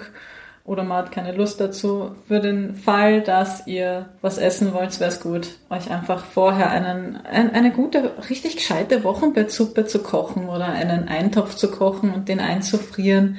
Und ansonsten ähm, natürlich kann man sich überlegen, was, was brauche ich zum Wickeln. Ja, also ein Wickelplatzal. Äh, es muss aber jetzt nicht die riesen Wickelkommode sein ist natürlich gut für den Rücken, aber man kann Kinder auch gut auf einer Wickelunterlage am Boden oder auf einer Couch wickeln, ähm, weil es dann auch schnell geht. Also man muss nicht immer ähm, versuchen, ein komplettes Zimmer fürs Baby einzurichten mit einem Bett und einem Kasten und einer Wickelkommode. Das ist, gehört so ein bisschen zum Nestbautrieb und ist auch super. Aber wahrscheinlich wird das Baby erstmal nicht in dem Bett drin schlafen und oft kommt man auch gar nicht bis zu der Wickelkommode, sondern wickelt es dann halt im Bett oder auf der Couch oder so oder am Boden. Und das ist auch okay. Also man kann sich irgendwas äh, organisieren, eine Wickelunterlage, äh, die man vielleicht bestenfalls irgendwie zwischen den Zimmern herum äh, kann, auch auf, eben auf den Boden oder auf die Couch legen kann, ums Baby zu wickeln. Ich persönlich finde immer toll auch irgendwas, was das Baby beim Wickeln wärmt, also eine Wärmelampe, die man verschieben kann. Sowas wäre toll oder auch einfach etwas, was Wärme abgibt. Also es gibt verschiedene, es müssen gar keine tollen Babywärmelampen sein, sondern einfach auch eine, eine gewisse so kleine Heizungen oder sowas, die man schnell ansteckt und die man äh, in den Raum stellen kann, dass der Raum warm ist. Das ist auch schon mal ganz viel wert. Aber einfach Babys entspannen sich bei Wärme natürlich viel mehr und dann ist das Wickeln und das Umziehen auch viel entspannter, wenn man sich da Zeit nehmen kann. Auch das ist Zeit, in der man sich kennenlernt und in der man auch spielen kann oder das Baby einfach in Ruhe umzieht, dann sind die Babys auch viel gechillter. Und was man ansonsten vorbereiten kann, das ist das, was ich persönlich immer sage, ist eine, eine, tatsächlich eine Stillsalbe. Also ich bin so jemand, der sagt, organisiere dir am besten irgendwas, wo Schafswollfett drinnen ist, also Lanolin. Ich nenne da auch gar keine Marken oder sowas. Ähm, und das kann man wirklich nach dem Stillen auf die Brustwarze geben und Luft dran lassen, um dann eben nicht die Schmerzen zu haben, weil die Brust hat das im Normalfall noch nicht gemacht, dass die da sehr, sehr, sehr häufig ein Baby dran hat, das da dran saugt und die können ganz schön kräftig saugen. Dann kann das sein, dass dann eben die Haut darunter leidet. Also da würde ich vorab mir schon irgend sowas organisieren und man kann sich auf jeden Fall die Wochenbettbinden organisieren. Ähm, da ist mir immer wichtig, dass das keine Binden sind, die ein Plastik unten dran haben, sondern atmungsaktive Binden, die auch deutlich größer sind eigentlich als die, die wir so kennen und auch dicker sind, weil der Wochenfluss, die Blutung nach der Geburt auch häufig stärker ist als eine Periodenblutung in den ersten Tagen nach der Geburt. Die ebbt nach drei, vier Tagen auch ziemlich ab, aber es ist auf jeden Fall sinnvoll, auch sich davon ein paar zu besorgen, von diesen großen Binden und aber auch kleinere. Wichtig ist, dass kein Plastik unten drunter ist, damit die Haut atmen kann, damit es weniger Keimbelastung gibt und damit man einfach auch ein angenehmeres Gefühl hat im Wochenbett. Und da sage ich auch gleich dazu, keine Tampons, sondern wirklich Binden zu verwenden. Mhm. Es gibt ja mittlerweile auch diverse Stoffbinden und so ähm, Unterhosen, wo quasi die Binder gleich eingebaut ist, die teilweise auch fürs Wochenbett angeboten werden. Total. Hast du da Erfahrung damit? Macht das irgendwie Sinn mhm. oder funktionieren die gar nicht? Doch, ich habe die selbst verwendet in ah. meinen Wochenbetten. ja, das, das Problem ist nur, dass die äh, insgesamt natürlich sehr teuer sind. Wenn man sich da einen Schwung davon kauft, dann hat man schon mal einiges an Geld ausgegeben. Ich sage aber immer, du kannst es später auch noch verwenden, ähm, wenn du das möchtest für den, für den ganz normalen Zyklus, wenn der dann wieder da ist. Und ähm, du hast damit auch die Umwelt einigermaßen geschont und jetzt nicht so viel Mist produziert. Ich persönlich finde Stoffbinden ganz toll. Aber es ist tatsächlich von meiner Beobachtung her, der Großteil der, der Frauen benutzt die Wegwerfbinden. Genauso wie bei den Windeln, was ich relativ schade finde, weil auch Stoffwindeln mittlerweile wahnsinnig einfach sind, wenn man sich dran gewöhnt hat. Also sind wirklich mit Klettverschluss und von der Bauart her ganz genauso mhm. wie, wie Wegwerfwindeln. Und du hast aber viel, viel weniger Plastikmist und viel weniger Erdöl tatsächlich, was auch in Wegwerfwindeln drinnen ist, produziert. Mhm.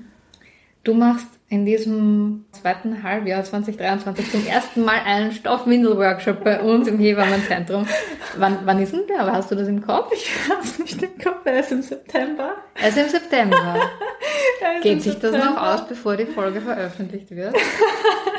Weiß ich jetzt auch gerade gar nicht. Aber er wird ja nochmal stattfinden, gell? Er wird im September stattfinden. Okay, und wir cool. haben noch einen Termin, ich glaube im Oktober. Ich habe es leider nicht im Kopf. Sehr unprofessionellerweise lebe ah, ich wieder vor mich hin. Also wirklich, alles kann man ja wohl nicht im Kopf haben. Ich muss sagen, also ihr seht ja die Johanna nicht, aber sie redet alles, was sie hier fundiert spricht, sagt sie ohne irgendwelche Notizen. Und jetzt frage ich sie echt gemeinerweise einfach nach einem Datum. aber tut mir leid. Genau. Nein, ich möchte natürlich einfach nur Werbung für deinen Stoffwindel-Workshop machen und sagen, dass du dich nicht nur mit dem Wochenbett und mit Ausgeburten super auskennst, sondern auch mit Stoffwindeln. Du bist da quasi im Hebammenzentrum jetzt gerade so unsere Expertin. Na, hoffentlich. Nein, ich mache das auch gerne. Ich spreche da halt einfach aus, aus Erfahrung, weil ich meine beiden Kinder auch mit Stoff wickel und gewickelt habe. und daher das einfach auch mir ein Anliegen ist. Stoffwindeln finde ich super. Die machen viel weniger Mist und man muss sich einfach nur ans Waschen gewöhnen. Anziehen ist gleich wie mit den Wegwerfwindeln. Das ist eigentlich nicht so der Unterschied. okay, ja, ich meine, auch das ist im äh, Wochenbett relevant. Und trotzdem war es jetzt ein kleiner Exkurs. Exkurs.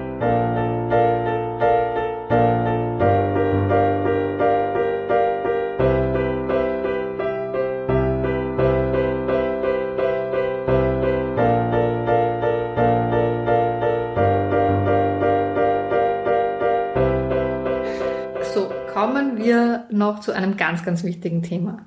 Was macht die Hebamme im Wochenbett?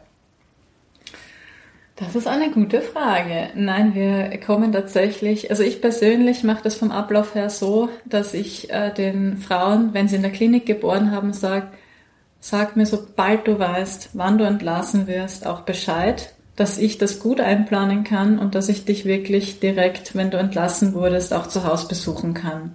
Es gibt andere Hebammen, die sagen, ruf mich an, sobald du zu Hause bist. Ich persönlich mag das lieber, wenn mir einfach nur ganz kurz eine SMS geschrieben wird. Sag Bescheid, wenn du daheim bist, dann weiß ich das. Weil dann komme ich ganz zeitnah zum ersten Hausbesuch. Und der erste Hausbesuch bei mir persönlich dauert immer ein bisschen länger, weil ich wirklich mir die Zeit nehme, alles durchzusprechen und alles mir anzuschauen, was wichtig wäre. Das heißt, ich schaue mir einmal die Mutter an, die von Kopf bis Fuß, das heißt die Seele, die Psyche, wie war die Geburt? Ich frage immer, wie war die Geburt, ähm, weil da immer was kommt, was einfach nochmal komisch war oder was man nachfragen möchte oder was man einfach loswerden möchte, was auch ganz gut ist, einfach zu erzählen. Das ist so der, der psychische Faktor und der, ähm, der Schlaffaktor, der auch für mich eine Rolle spielt. Kannst du gut schlafen? Und dann aber auch körperlich. Das heißt, wir haben dann, wenn ich von Kopf bis Fuß einfach einmal durchgehe, ähm, das Stillen ist ein Thema, wenn's, wenn die Frau überhaupt stillt. Aber das Stillen ist dann ein Thema. Das heißt, ich mache natürlich eine Stillberatung. Ich schaue, wie das Baby trinkt, wie, wie die Mutter stillt. Ich schaue mir die Brust an, wenn sie sagt, da ist was verhärtet, hier ist ein Milchstau, äh, die Brustwarze tut mir weh und so weiter. Dann kommt da dazu eine ganz äh, typische Beratung. Und dann, wenn wir weiter von Kopf bis Fuß gehen, ich taste auf den Bauch, wie die Gebärmutter sich zurückbildet.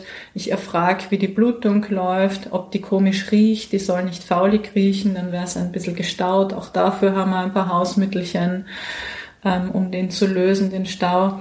Ich messe tatsächlich, und das mache ich persönlich wirklich so, weil ich es auch einfach so gelernt habe in Deutschland, ich messe wirklich in den ersten Tagen den Blutdruck bei den Frauen. Ich glaube, das macht nicht jeder Hebamme, ich mache das aber.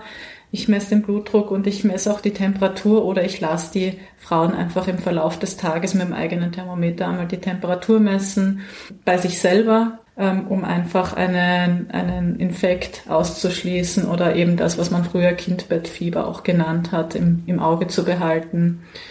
Ähm, wenn Geburtsverletzungen sind, dann schaue ich mir die sehr gerne auch an. Wenn das, also ich schaue mindestens einmal auf die Geburtsverletzung, um sie gesehen zu haben. Das kann auch mal Probleme machen. Aber es ist auch so, dass ich nicht jeden Tag drauf schaue sondern ich verlasse mich darauf, was mir gesagt wird. Und das heißt, ich frage auch, tut dir das weh? Spürst du was? Drückt dir was? Zieht was? Bei einer Kaiserschnittnaht schaue ich mir die an. Die pflegen wir auch ganz gern. Da gebe ich auch immer gerne so einfach Tipps, wie man die gut pflegen kann. Ähm, da mache ich auch persönlich ganz gerne einmal den Knoten auf, also von der Hautnaht wenn die, wenn die natürlich schon jetzt nicht beim ersten Besuch, sondern später, wenn die, wenn die Hautnaht so weit gut zu ist und man merkt, da ist ein Knoten, der wächst da jetzt ein und das macht einen Riesenzug auf die, auf die Naht, dann mache ich den Knoten mit einem sterilen Fadenziehset, mit sterilen Handschuhen nach einer Desinfektion auf, damit der Faden an der Haut nur außen, dass der sich reinzieht, damit die Haut wirklich nicht so wellig und nicht so narbig wird, wenn die, wenn die wirklich verheilt, sondern dass dann da einfach dieses Fadenmaterial weg ist, was vom Körper selbst abgetragen wird und dann eine, eine relativ schöne Narbe dann, die man fast nicht mehr sieht, im Endeffekt da ist. Es ist einfach so ein bisschen Fürsorge für die Narbe auch. Und auch beim, theoretisch auch beim Damm, wenn da irgendein Knoten ist, der weh tut, kann man den auch aufmachen nach einigen Tagen wenn das so weit, also eine, eine Dammnaht heilt unglaublich schnell tatsächlich in der, in, in der Regel. Und da bin ich aber auch hellhörig, wenn irgendwas sich komisch anfühlt. Das heißt, da schaue ich dann auch nochmal drauf, wenn mir gesagt wird, das tut weh, das ist geschwollen, das sieht komisch aus, irgend sowas in der Richtung. Ich persönlich sehe das einfach als Unterstützung, auch den neuen Körper anzunehmen, aber auch um, um unnötige Schmerzen zu vermeiden. Also wenn einfach nur ein Knoten irgendwo reindrückt, der eigentlich gar nicht mehr so notwendig ist, weil die Naht schon zugeheilt ist, dann mache ich den tatsächlich auf. Ja. Und zwar eben hygienisch und sauber und desinfiziert, aber den kann man auch aufmachen. Das wissen viele nicht. Und das heißt, ich achte bei der bei der Mutter jetzt total auf den kompletten Körper und auf die komplette Seele. Und beim Baby ist es auch nicht anders. Das heißt, ich schaue generell, wie haben die sich schon gefunden, wie ausgeglichen wirkt, wirkt mir das Baby, wirkt mir das fit und aktiv und soweit in Ordnung auf den ersten Blick. Und dann schauen wir uns die die Hautfarbe an. Ist es ein Baby, das rosig ist? Hat es irgendwie doch einen Gelbstich drinnen, eine neugeborenen Gelbsucht, ähm, wirkt mir das gut durchblutet und nicht so ähm, bläulich zum Beispiel, ist die Haut so, wie sie sein soll. Hautunhebenheiten oder, oder Pickelchen, das erkläre ich dann ganz oft, wenn das so ganz normale neugeborenen Pickel sind, wo die herkommen, dass die normal sind. Das heißt, einmal so von oben bis unten schaue ich mir das Baby auch an. Ich persönlich taste auch die Fontanellen, also die Kopfnähte, weil mir das auch immer Aufschluss geben kann, wie gut das Baby mit Flüssigkeit versorgt ist. Ich persönlich, ich ähm, schaue dann auf den Bauchnabel, wie gut verheilt diese, diese Bauchnabelstelle, weil die Babys ja abgenabelt worden sind nach der Geburt und dann ist da noch so ein Stückchen von der Nabelschnur dran und das wird dann so trocken und schwarz und da sind ganz, ganz viele Eltern sehr zurückhaltend damit, weil es ihnen so ganz gruselig vorkommt, dass da so ein Nabelstück hängt und das fällt in den ersten Tagen bis Wochen ab und da schaue ich einfach dann auch wirklich bei jedem Besuch drauf, heilt das gut? Wie sieht denn rundherum die Bauchhaut aus? Das ist ganz wichtig, weil die Bauchhaut nicht gerötet sein soll oder habe ich sonst irgendwie den Eindruck, dass da ein, ein Infekt im, im Gange ist. Eine Nabelstelle kann sich grundsätzlich auch infizieren. Und dann schaue ich auch auf die Ausscheidungen. Also ich frage danach, wie das Baby pieselt, wie das Baby Stuhl absetzt und wie der aussieht. Vielleicht sehe ich den auch, weil meistens wickeln wir eh das Baby zusammen und dann wiege ich das auch einmal. Wir haben so eine Hängewaage. Dann schaue ich da drauf und das Wiegen, das mache ich dann natürlich im Verlauf auch öfter, um zu sehen, einfach wie sich das Gewicht entwickelt. Ah, und dann bin ich einfach für alle Fragen auch noch da. Das heißt, also ich persönlich, ich schaue mir, wie gesagt, das Baby auch einmal komplett an, wie bei einer Erstuntersuchung im, im, im Spital oder nach der Hausgeburt. Und Ansonsten gibt es sehr unterschiedliche Verläufe. Also es sind dann oft auch ein bisschen Trageberatungen dabei, immer wieder das Thema Stillen im Verlauf vom Wochenbett auch. Und es ist halt dann auch sehr individuell, was dann noch kommt. Je nachdem, wo das Gewicht liegt oder was die, was die Eltern wissen wollen. Ich persönlich sage auch immer zu den Eltern, wenn ihr Fragen habt, dann gerade in den ersten ein, zwei, drei Besuchen, schreibt euch das auf, fragt mich das, ihr merkt es euch vielleicht nicht und dann habt ihr es vergessen, ich bin zur Tür raus, also schreibt es euch auf und geht es mit mir durch. Dafür habe ich die Zeit. sozusagen. Und die Besuche von der Hebamme im Wochenbett, anders als jetzt die Vorsorge durch die Hebamme und auch anders als die Rückbildungskurse, werden diese Besuche im Wochenbett von der Krankenkasse bezahlt, wenn es eine Kassenhebamme ist, oder es wird eben zumindest dieser Kassentarif mhm. übernommen. Auf jeden Fall. Das heißt, man hat den Anspruch darauf, dass man in den ersten fünf Tagen nach der Geburt täglich einen Hausbesuch von einer Hebamme hat und dann in den nächsten acht Wochen sechs bis sieben Hausbesuche. Das hängt damit zusammen, ob man in der Schwangerschaft auch noch einen Hausbesuch hatte. Tatsächlich, das ist einfach eine Abrechnungsfrage. Und bei der Kassenhebamme ist es so, dass tatsächlich diese diese Leistungen wirklich von der Kasse übernommen werden. Bei der Wahlhebamme, die eine Privathebamme ist, da bekommt man von der Hebamme eine Rechnung gestellt, die man bezahlt und dann bei der Krankenkasse einreicht und 80 Prozent vom Kassentarif zurückbekommt. Also ich sage immer, das sind so in etwa 40 Euro pro Hausbesuch plus minus, also so in etwa. Mhm. Ja, also das ist mir ganz wichtig zu betonen. Mhm. Ähm, ihr habt wirklich einen Anspruch auf, auf diese Besuche. Fall. Auf jeden Fall. Weil sie eben auch verdammt wichtig sind und euch sehr gut unterstützen können. Und wir sprechen da von Reifgeborenen, aber auch von frühgeborenen Kindern, von sehr frühgeborenen Kindern. Ja, wenn man, da hat man tatsächlich auch die Möglichkeit, eine Hebamme zu haben. Der Anspruch ist halt, wenn man aus der Klinik draußen ist, leider nicht mehr da, weil man meistens noch mit Frühchen sehr lange in der Klinik ist. Mhm. Aber die Möglichkeit ist da. Das heißt, da gibt's auch die Möglichkeit, wenn man sich unsicher fühlt, immer noch eine Hebamme ins Boot zu holen. Und es ist auch nie zu spät, eine Hebamme anzurufen. Also ich kenne Frauen, die haben in, in der Klinik nach der Geburt des Kindes bemerkt, jetzt brauche ich eine Hebamme. Und dann ist es natürlich schwieriger, jemanden zu finden, aber man findet, glaube ich, häufig jemanden, wenn man sich bemüht. Wann sollte man sich denn am besten um eine Nachsorgehebamme kümmern? Am besten so früh wie möglich, sage ich persönlich immer. Es ist aber auch so, dass einem halt erst unter Umständen im Verlauf von der Schwangerschaft einfällt, dass man das gut finden würde, eine Hebamme zu haben.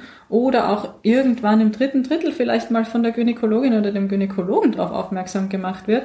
Dann ist es auch nicht zu spät.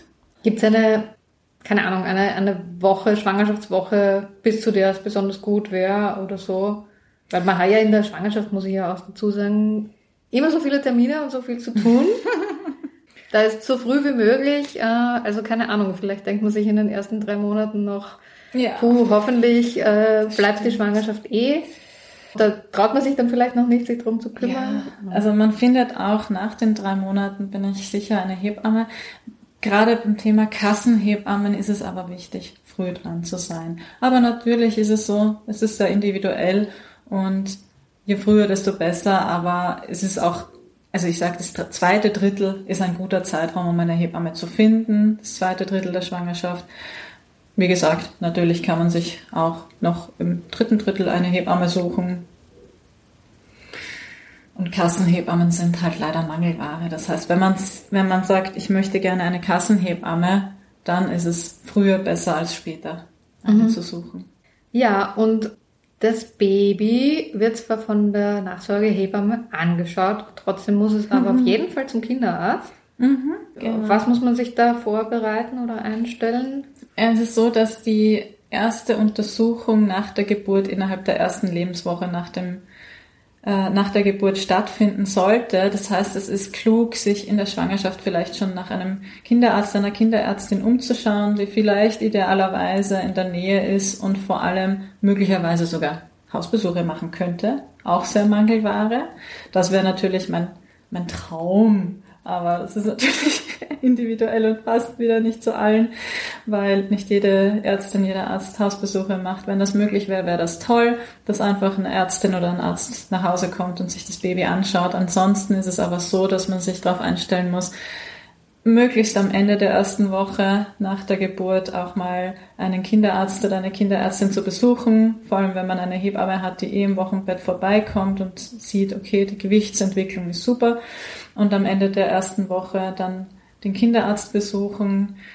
Da ist es so, dass dann äh, eine, eben auch eine Untersuchung gemacht wird, das Baby vom Arzt, von der Ärztin angeschaut wird, das Gewicht erhoben wird. Oft ist da ein Hüftultraschall auch dabei, wo man sich anschaut, wie die Hüften von dem Kind sind, ob es da irgendwie einen Winkel gibt, den man korrigieren müsste. Das ähm, also einfach nochmal zum Beobachten, weil vier Wochen nach der Geburt vom Baby nochmal ein Hüftultraschall ansteht. Also rein von der Leistung her ist der erste Hüftultraschall nicht unbedingt immer dabei, aber in aller Regel wird er in Österreich scheinbar gemacht. Mhm, mhm. Und dann äh, gibt's noch das Neugeborenen-Screening, das erwähne ich auch immer ganz gerne. Das ist das, was viele unter PKU oder Fersenblutentnahme auch kennen. Das ist eine, äh, ein, eine standardisierte äh, Laboruntersuchung, wo wir als Hebammen oder auch Ärzte, Ärztinnen natürlich das Blut vom Baby entnehmen können. Das wird oft in der Klinik schon gemacht mit einem Stich in die Ferse. Aber wenn man ambulant nach Hause geht oder zu Hause geboren hat, macht das natürlich die Hebamme auch. Und äh, da wird untersucht, ob es Stoffwechselerkrankungen gibt beim Baby. Das ist mittlerweile eine ganze, ganze Reihe an Stoffwechselerkrankungen, die da untersucht werden. Und äh, das wird dann einfach einmal ein Stich in die Ferse gemacht beim Baby. Ich persönlich mache das idealerweise im Arm der Eltern beim Stillen tatsächlich mit vorgewärmtem Fuß, damit das Blut gut läuft. Und dann muss ich nicht zweimal, dreimal stichen und habe auch nicht so ein Kind, das daran sehr weint und sehr leidet. Und dann werden da so vier Testfelder auf einer Testkarte mit dem Blut auch angetupft und das wird ins Labor geschickt und daran kann dann eben auch erkannt werden, ob es irgendeine seltene Stoffwechselerkrankung gibt. Das wird wirklich in den ersten Lebensstunden getestet. Also in den ersten bis zu 72 Lebensstunden wird das mhm. getestet, so grundsätzlich. Und dann hat man schon relativ früh das Wissen, okay, mein Kind ist auch stoffwechseltechnisch soweit bumper gesund, soweit man das eruieren kann. Und das ist dann auch ganz schön. Sollte eine Stoffwechselerkrankung da sein, dann hat man sie sehr früh erkannt und kann noch mit Ernährung ganz, ganz viel machen. Also Stoffwechselerkrankungen sind immer davon abhängig, auch also nicht immer, aber sehr häufig, wie die Ernährung auch da ist. Und dann kann man da einhaken und vieles ändern und einen, einen Verlauf machen, der dann gar nicht schlimm ist von dieser Erkrankung, wenn man weiß, dass es die gibt. Mhm, mh. Also sehr sinnvoll, diese Fersenstiche. Jetzt hätte ich nur noch eine allerletzte Frage wirklich zum Thema Wochenbett und die ist mir eigentlich erst jetzt so während des Interviews geschossen, dass die auch ziemlich wichtig sein könnte, nämlich Wochenbett mit dem zweiten Kind. ja, tatsächlich. Das ist natürlich ganz anders. Aber doch, es sind einfach gleiche Meilensteine. Also es sollte doch auch so sein, bleibt für euch so gut wie möglich. Natürlich läuft aber das Leben weiter. Das heißt, es kann sein, dass das große Kind, das auch jetzt das große Kind, es war gerade noch das kleine Kind, es war gerade erst noch ein Baby, jetzt ist es das große Kind, vielleicht geht's in den Kindergarten, vielleicht aber auch nicht. Ähm, dass das natürlich weiterlaufen kann, ist es sinnvoll, dass man da nochmal den Wochenbettmanager, die Wochenbettmanagerin hat. Aber es ist auch so, dass ich immer sage, drückt's nicht nur ein Auge zu mit dem großen Kind, drückt zwei Augen zu. Also das ist einfach so, dass die dabei sein wollen. Die wollen ihr Geschwister kennenlernen und das ist auch gut so. Ähm, nehmt es mit zum Wickeln, lasst es anfassen, lasst es vielleicht, wenn sie schon groß genug sind, auch das Baby halten, bezieht die in alles mit ein. Das ist ganz, ganz wichtig, glaube ich. Und gleichzeitig aber auch für trotzdem für die Mutter, die geboren hat oder die Person, die geboren hat, ist auch wichtig trotzdem, es ist ein Wochenbett. Das heißt, wir haben jetzt dieses zweite Kind, das eine andere Stellung hat jetzt wieder als das erste Kind. Natürlich, man hat immer super Angst davor, oh, kann ich meine Liebe überhaupt teilen? Ich habe meinem ersten Kind die alle Liebe gegeben und tatsächlich ist es mit Liebe so, wenn man sie teilt, wird sie mehr. Das ist auch bei den Kindern so. Du hast ein zweites Kind, du hast schon viele Routinen. Das ist das Coole. Man hat schon super viele Routinen, die man schon kennt. Ich habe schon mal versucht zu stillen oder gestillt unter Umständen, wenn mir das Stillen wichtig ist. Ich weiß schon, wie so ein Wochenbett in etwa laufen kann. Ich habe schon viel Erfahrung. Ich habe mit meinem ersten Kind schon schiere Krankheiten hinter mir. Das hat mich auch schon ganz schön gefordert. Das heißt, ich bin viel mehr gewappnet für ein zweites Kind. Das heißt, vieles läuft sogar schon nebenbei. Also ich kenne zweite, dritte Kinder, wo einfach dann die Mutter mit, stillend mit dem Kind am Arm mir die Tür aufmacht, oben ohne. Und das ist einfach für die dann schon selbstverständlich. Beim ersten Kind kann man sich das gar nicht vorstellen. Was, wie soll ich jetzt aufstehen? Ich war jetzt gerade da mit meinem Stillkissen, habe mir da alles hingestellt, jetzt klingelt an der Tür. Schatzi, kannst du mal aufmachen? Ist Hebamme. Das ist jetzt einfach anders. Also es werden andere Sachen äh, sozusagen gewichtet werden. Es ist einfach viel mehr das, die Frage, kann ich meinem großen Kind gerecht werden? Will er wieder in den Kindergarten gehen oder nicht? Oder bleibt er heute zu Hause, weil es ihm wichtig ist, das Baby kennenzulernen? Wann machen wir das wieder? Wie organisieren wir alles? Also diesen Gedanken, äh, diesen Gedankenaufwand hat man im Wochenbett viel mehr. Da ist cool, wenn die Eltern sich da gegenseitig auch absprechen. Also wenn man sagt, du, ich habe mir überlegt, wie machen wir das mit dem Kindergarten oder wie machen wir das mit dem Organisieren von dem und dem beim großen Kind, ähm, dass man da einfach sich äh, das sowohl in der Schwangerschaft als auch dann aktuell im Wochenbett tagtäglich überlegt. Und ansonsten, wie gesagt, Augen zudrücken und das Baby äh, einfach mit dem großen Kind sein lassen und auch äh, das Große mit reinnehmen ins Boot und Aufgaben übernehmen lassen, wenn sie das wollen und einfach auch sie Anteil haben lassen, finde ich da ganz wichtig. Und mhm. der Rest läuft von selber, glaube ich. Es wird super vieles geben beim zweiten, dritten, vierten Kind, was dann einfach von selber läuft und nebenbei läuft, wo man beim ersten Kind noch gedacht hat, oh Gott, ich habe mir schon, ich habe jetzt, ich habe einmal eine Schnapspraline gegessen, was mache ich jetzt? Und beim zweiten Kind, ups, okay, hm, ist da jetzt irgendwas? Ich werde dann später noch die Hebamme fragen und dann kommt irgendwas und dann ist es irgendwie verpufft, aber meistens nichts passiert und dann ist auch gut. Also es ist tatsächlich so, dass vieles bei zweiten Kindern anders gewichtet ist als bei ersten Kindern. Mhm. Ja, das ist ähm, auch gut und beruhigend zu hören, dass es nicht nur das Komplizierte macht, dass man jetzt zwei Kinder hat, sondern dass vieles auch einfach leichter wird. Ja, vieles leichter tatsächlich. Und wir haben auch ein Programm, finde ich, als Eltern das irgendwie anfängt, in uns abzulaufen. Also ich bin hundertprozentig überzeugt, dass wir angeborene Kompetenzen mit unserem Nachwuchs haben und dass wir aus dem Bauch heraus die richtigen Entscheidungen treffen und treffen können als Eltern. Und das ist, glaube ich, ganz wichtig. Und oft gibt es kein richtig und kein falsch. Und das ist auch mir persönlich einfach wichtig zu sagen, dass das für einen richtig ist, was sich richtig anfühlt, wenn man ähm, sein Baby einfach bestmöglich versorgen möchte und als Familie gut funktionieren möchte und als Partner auch, als Partnerschaft auch gut funktionieren möchte. Das wird im Wochenbett oft gerne vergessen, dass man trotzdem auch noch Partnerin und Partner oder Partner dabei hat und auch eine Partnerschaft hat oder eine Ehe hat oder wie auch immer man in welcher Partnerschaft man eingebettet ist und dass man miteinander ein paar Worte wechselt, die nicht unbedingt sind, hast du jetzt gewaschen oder gehe ich waschen, sondern einfach miteinander paar Minuten in Ruhe sitzen darf und einfach miteinander sprechen darf. Ja, danke. Mit diesen Worten möchte ich das Thema Wochenbett jetzt mal zum Abschluss bringen, auch wenn man sicher noch länger darüber reden könnte. Sehr lange. Und leite über zu unserer Rubrik Das Mitbringsel. Und hier drüben steht ein ziemlich gut gefüllter Rucksack. Was ist ja. das für ein Rucksack?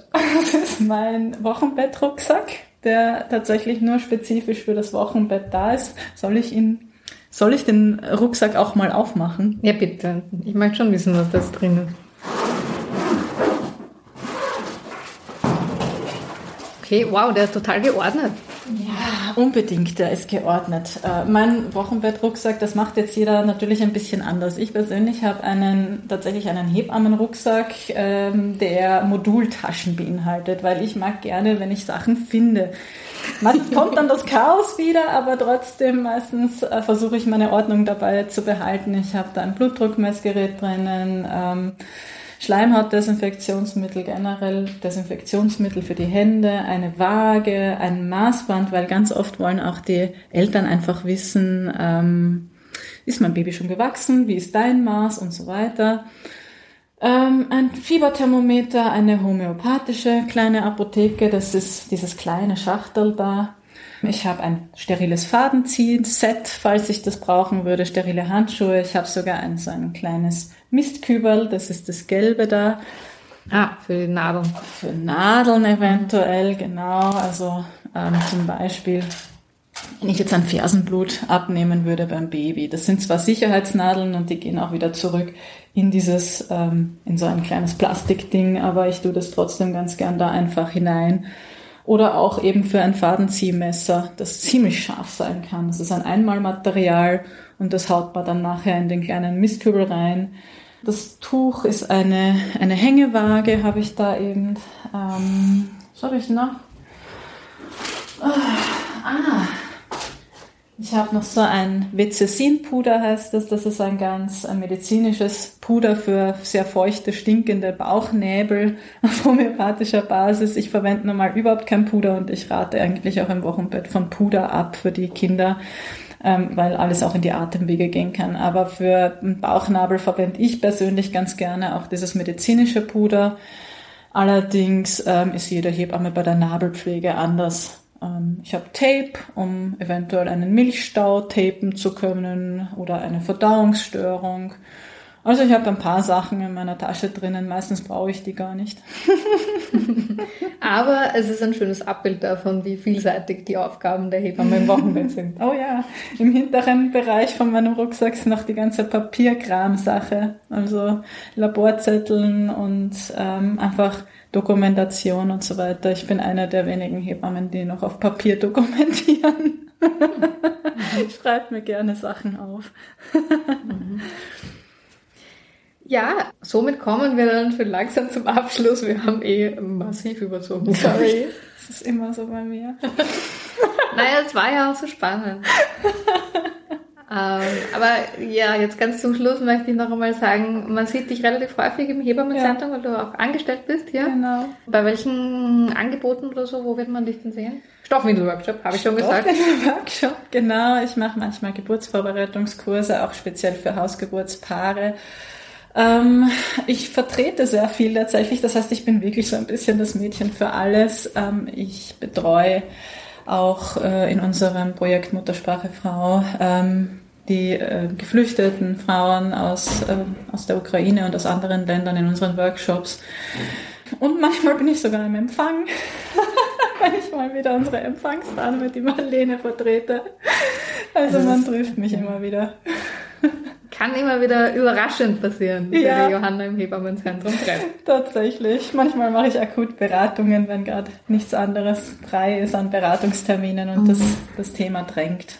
Und wenn man dich als freiberufliche Hebamme erreichen will, jetzt wenn man zum Beispiel dich als Nachbetreuungshebamme haben will oder auch als Hausgeburtshebamme, machst du das derzeit? Im Moment nicht mit ah. meinen zwei kleinen Kindern. Ja. Aber ich plane das dann auch irgendwann wieder zu machen.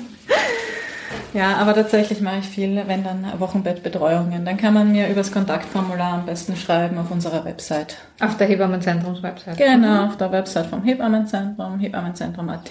Da gibt's immer die Hebammensuche, da ist dann auch ein Bild, dann habt ihr auch ein Bild von mir nochmal im Kopf. Und da kann man auf die äh, Hebammen draufklicken und da kann man auf mich draufklicken und das Kontaktformular verwenden. Oder man ruft mich an. Ich glaube, meine Telefonnummer ist dort auch dabei. Mhm. Ah, und wenn man uns auf Instagram oder Facebook folgt, äh, dann ja, bekommt man auch viel von dir mit, weil ja. viele von den Posts. Äh, da stecke ich oft dahinter. Genau. so. hat sein Gesicht dazu. also wenn ihr es jetzt nur hört, habt ihr eher eine Stimme dazu als ein Gesicht. Aber Stimmt.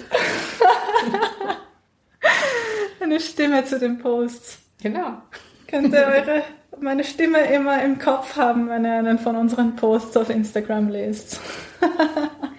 Liebe Johanna, hast du noch abschließende Worte? Ich wünsche mir, dass alle möglichst ein, ein, ein entspanntes Wochenbett haben und es genießen können, auch wenn um die Ecke irgendwas Unvorhergesehenes da sein wird. Johanna Eizenberger, vielen Dank. Vielen Dank dir.